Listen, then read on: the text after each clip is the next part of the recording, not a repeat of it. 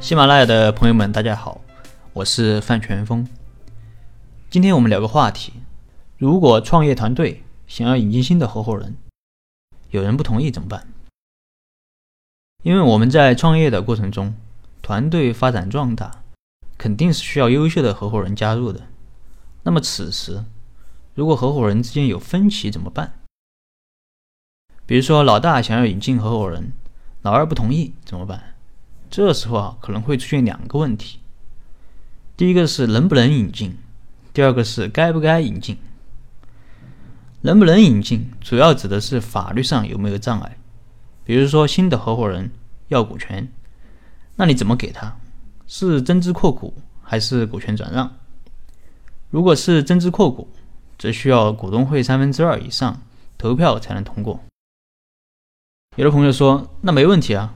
我持股百分之七十，已经超过三分之二了。那么此时你可以决定是否增资扩股，但是啊，也别高兴的太早，因为当公司增资扩股的时候，现有的股东是有优先认购新股的权利。打个比方，老大想要引进新的合伙人，但老二不同意，因为老大的持股比例超过了百分之七十，老大就自作主张。准备新增十万元股本给新来的合伙人，结果老二说：“如果你要新增注册资本，那我就要优先认购新股。”那这个时候可能就僵持住了，因为新股的优先认购权是法律赋予股东的权利。有朋友说，既然老大持股比例超过百分之七十，那老大可不可以通过修改章程的方式，把股东的优先认购权删掉呢？这里要注意的是，超过三分之二以上投票权确实可以修改章程，但是公司法规定啊，有限责任公司想要修改股东的优先认购权条款，需要全体股东同意，这是个比较特殊的地方。那增资扩股行不通，股权转让行不行呢？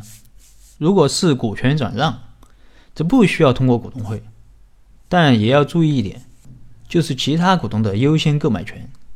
这里简单说一下什么是优先购买权，就是同等情况下，老二啊享有比第三人更优先的权利购买老大拟转让的股权。这里听着哈有点拗口。打个比方，老大准备以十万元的价格转让百分之十的股权给新来的合伙人，这时候老二他也可以以十万元的价格购买这百分之十的股权。是不是有点截胡的感觉？所以老大无论以什么价格转让，只要老二认为这个价格条件可以接受，那么他就可以优先于新来的合伙人购买这部分股权。所以法律上啊，老二如果不想引进新的合伙人，是可以截胡的。当然，股权转让还有个问题，如果老大的持股比例啊本来就不是很多，比如说只有百分之五十五，那么转让个百分之五。老大在股权上就对公司没有控制权了。当然，增资扩股可能也有相同的问题，但毕竟是同比例减少，啊，没有股权转让这么明显。今天我们主要讲的是优先认购权和优先购买权。为什么法律会赋予股东这两个权利？因为有限责任公司啊是具有一定人和性的，股东在一起合作是基于彼此的信任。那么法律啊就有一些规则。来防止外部不熟悉的股东随意的进入，因为信任啊是合作的基石，这种基石一旦被破坏，那么企业很可能就会分崩瓦解。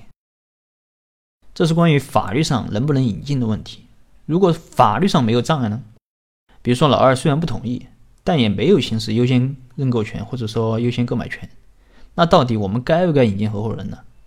请继续收听下一期的节目。好了，今天的分享就到这儿。如果你有疑问，可以跟我留言或者添加我的微信，咱们再深入沟通。